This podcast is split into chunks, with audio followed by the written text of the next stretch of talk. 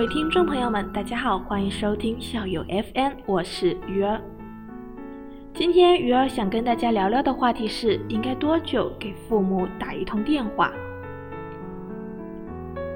你是否一个人在别的城市学习打拼？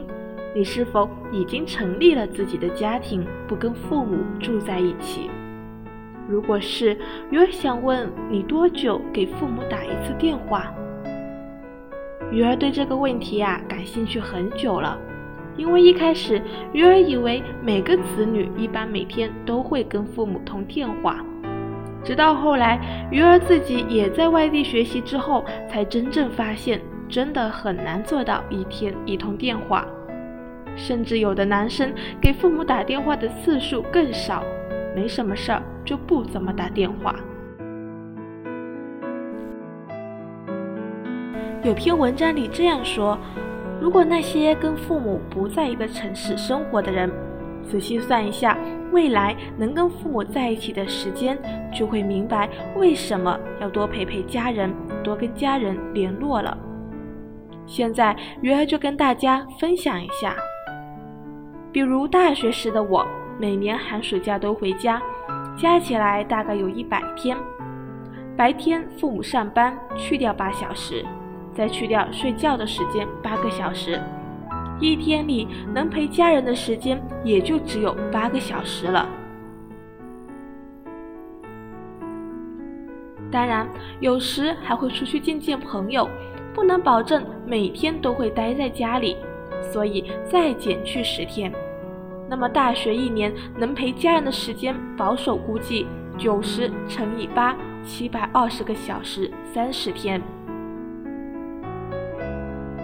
现在已经工作的我，能回家的时间就只有春节、国庆休假，总共加起来会有二十三天。那么依旧按一天八个小时来算的话，会有一百八十四个小时。但这都还是每天都在家、每个节日都回家的情况下。父母每年都会来看我四到五次，每次大概会有一个星期左右。而我只有早上出门上班前的一个多小时和下班回家后的三到四个小时能陪他们，就按一天五个小时算，五乘七乘五，一百七十五个小时，全部算下来也就只有三百五十九个小时，不到十五天。上面的这些计算方法都是最保守的算法。实际上肯定会比这个数字还小。